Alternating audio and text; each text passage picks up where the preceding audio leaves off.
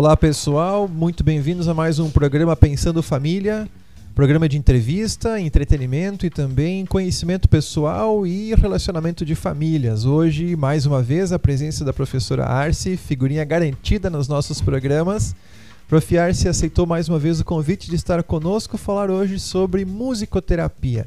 Por vezes nós vemos algumas patologias, algumas doenças ou problemas que as pessoas enfrentam sendo tratados com fisioterapeuta, fonoaudiólogo, psicólogo, vários tipos de médicos que a gente vê por aí. E várias terapias que existem também. E hoje eu queria trazer a prof para falar um pouquinho sobre a musicoterapia, que Nossa, é uma forma é uma forma de tratamento que existe há muito tempo, não muito conhecida na nossa, no nosso país, na nossa cultura brasileira, mas que faz uma diferença gigantesca. Prof, bem-vindo ao programa e muito obrigado por ter aceitado o convite. Olá, boa tarde, muito obrigado por me convidarem novamente. É muito legal estar aqui e poder conversar um pouquinho e trazer um pouquinho mais de luz quanto à, à musicoterapia, que é tão importante. A musicoterapia ela vem para nós como um método de tratamento revolucionário para alguns Isso. e conhecido e muito antigo para outros. Uhum. É bem conhecida a ideia de que a gente tá nervoso, vai cantar uma música, vai escutar uma música, preenche o teu espírito com algo que te acalma. E a música tem esse propósito. Claro, né? O estilo da música interfere bastante, mas a musicoterapia ela é focada, preenche aquela lacuna, daquele vazio que a pessoa tem ou trata aquela patologia, vamos dizer assim, que ela traz para nós. Diga para nós um pouquinho sobre isso, prof. Bom, a primeira coisa que a gente tem que pensar é que a música terapia, ela vem, na verdade, como janela de comunicação, né, pastor? Sim. A gente não tem como método ou como objetivo de, de determinados métodos que utilizamos que o aluno ele saia músico, né? A gente está ali pelo prazer. É, o propósito é outro, né? Isso daí, o propósito é bem outro, diferente da musicalização ou de estudo de instrumento, enfim ele tem um propósito diferente, né? Ele é uma janela de comunicação. Uhum. Então a gente trabalha ali com vários, uh, várias características diferentes de cada, de cada atendimento. E a gente tem que lembrar também que a música é a única coisa, a única coisa, isso é comprovado, tá, gente? A única coisa comprovada que consegue trabalhar a parte emocional do nosso cérebro e a parte de raciocínio, a parte lógica do nosso cérebro. As duas coisas ao mesmo tempo. As duas coisas ao mesmo tempo. A única no mundo inteiro que faz isso. Por isso que ela é tão importante e ela é muito explorada por esse sentido, uhum. né? Quando uma pessoa, tendo ela alguma síndrome ou não, uh, tende a fazer a, a musicoterapia em si, ela tende a utilizar essas duas partes. E a gente sempre vai através do que ela gosta de fazer, né? Isso é para qualquer técnica, qualquer método. A gente vai trabalhar através do que o aluno demonstra que consegue que Sim. consegue fazer ou apreciar. Que tipo de característica ou que tipo de transtorno, de patologia, não sei se também dá para dizer assim, prof, que necessitaria da musicoterapia? Olha, nós temos várias, aqui eu vou citar algumas só, tá? Isso. Ah, tanto assim, a gente trabalha com depressão, entendeu? Com tratamentos de pessoas que estão fazendo químio, por exemplo, que tem câncer. Então, muitos dos nossos alunos, eles saem da químio e vão fazer as aulas. Uhum. Porque é algo que demonstra que eles conseguem superar, que não é aquela coisa, ele fica com outro astral sim, também, tá? Sim. Uh, trabalhamos também com autismo, com crianças, com adultos. Uh, e bem mais a musicoterapia também é trabalhada com Alzheimer, tá? Isso é comprovado também. Muitas pessoas, muitos idosos com Alzheimer, depois que conseguem fazer a parte de musicoterapia, que eles conseguem, que a gente consegue a, adquirir alguma coisa de lembrança que eles tenham de alguma música que seja muito importante, eles demonstram uma melhora enorme tanto na questão assim, ó, de lembranças, porque eles acabam se lembrando muito de muitas coisas, porque como eu falei para ti, ele ativa os dois lados do cérebro, né? Uhum. O sentimental e o lógico. Sim. Então ele está fazendo a máquina novamente funcionar ali no meio, tá? Uh, o Alzheimer ele é muito importante, mas a gente tem aqui, pelo menos em Santa Rosa, uma questão de musicoterapia muito voltada ao autismo. Tá? Ao autismo. Ao autismo em si. Tá? E é, é bem importante ressaltar isso. Lembrando sempre que a gente não vai trabalhar com a criança, com o adulto com autismo, com relação a formar um músico. A gente vai trabalhar com a relação de que ele melhore, que seja uma janela para a comunicação dele. É, há uma confusão, às vezes, de que uh, as pessoas atribuem ao autista, por exemplo, a grandes habilidades e o desenvolvimento musical de um autista é natural, muitos dizem, porque ele tem muito foco na sua característica, ele tem uma dedicação extrema por repetições e o instrumento nada mais é que repetição de métodos e treinamentos e aí Hum. a, a gente vai pegando mais qualidade no trabalho. Mas a, a ideia não é formar músicos, mas tratar a calma, a, a comunicação social, Concentração, concentração. Olha, disciplina. e isso tudo faz uma diferença e não é necessariamente a pessoa que tem algum tipo de transtorno que precisa da musicoterapia. Eu tô aqui pensando, será que eu não- também não deveria fazer musicoterapia? Tu sabe que nós temos bastante idosos que fazem, mas eles não fazem porque eles têm alguns transtornos, não, tá? Sim, É, sim. é o contrário. Eles acham que a musicoterapia é como se fosse um remédio.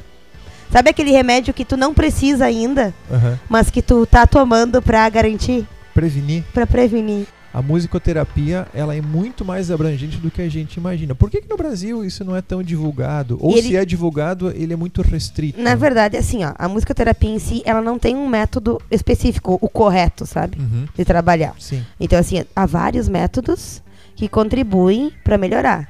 A gente pode encaixar eles no, no método ABA, no método TIT.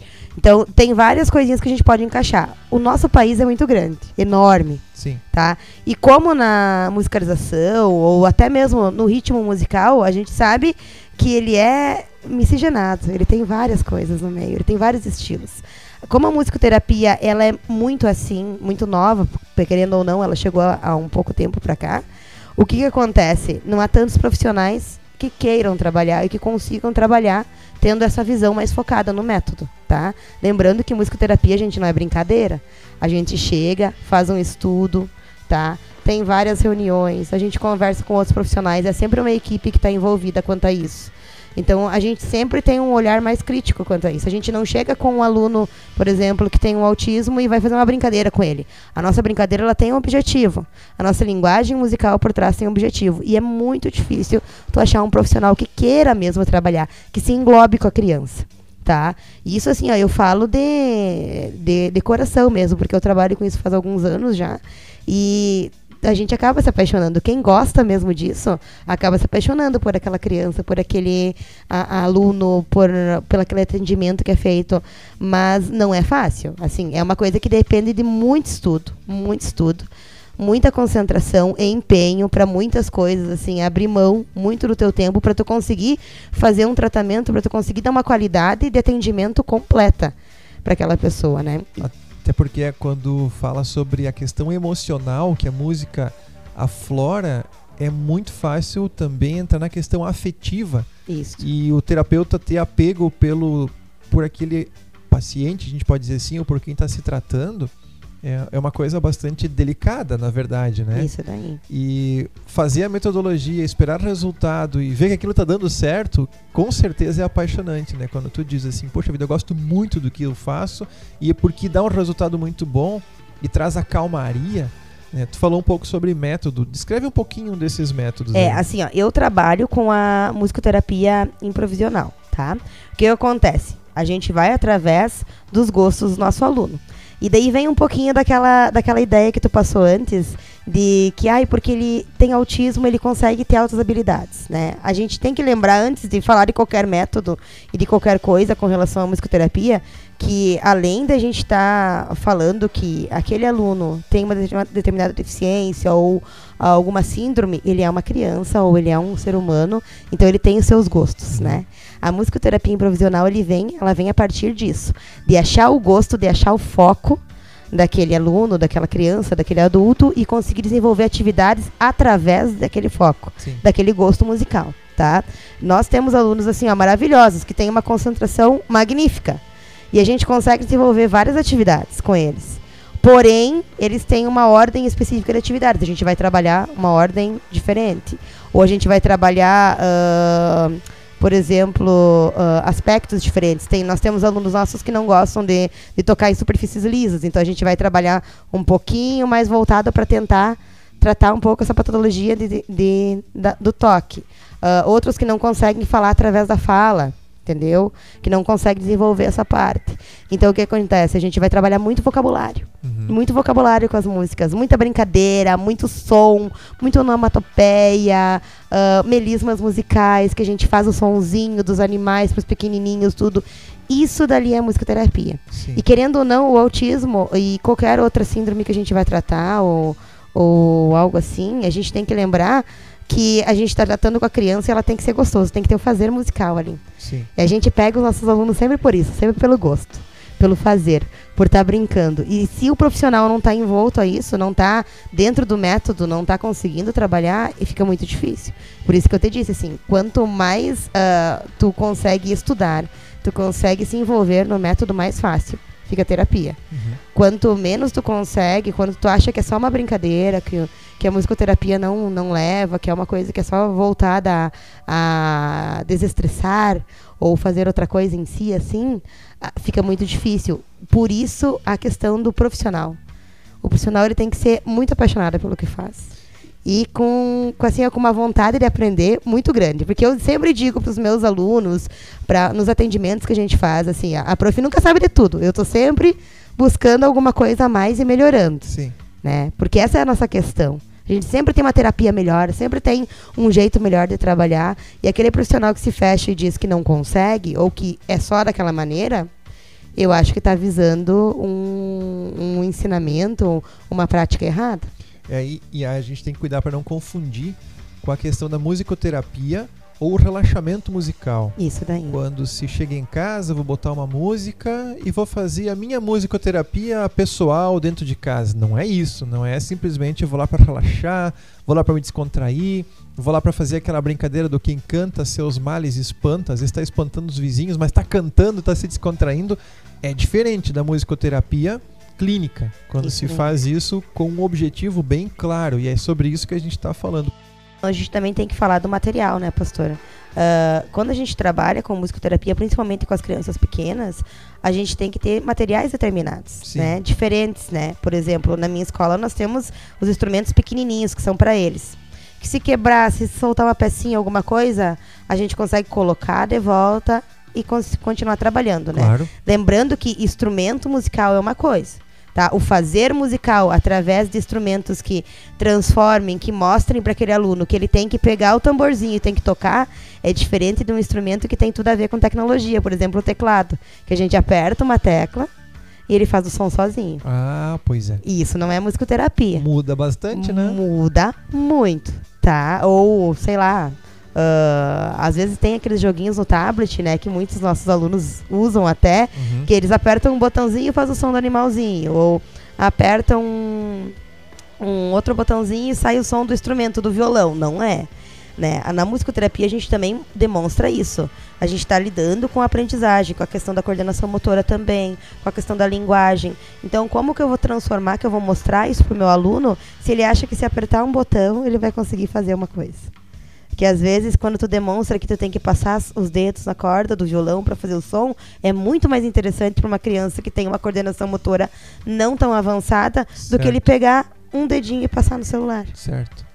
Então, isso também é visado, né? Os instrumentos corretos, a metodologia correta, né? O ambiente correto também para trabalhar, para não ser aquele foco, chegar na criança e, e ter uma sala totalmente cheia de bichinhos, cheia de coisinhas que a questão do material e da, do trabalho do, do musicoterapeuta se desenvolva através dos instrumentos, mas ele está olhando para a parede que tem glitter. Entendeu? Então, Claro. isso tudo. A gente trabalha tudo isso. Quando a gente trabalha em musicoterapia, a gente está vendo tudo isso. É uma questão de vários profissionais que se reúnem, conversam e dizem, ó, é melhor assim.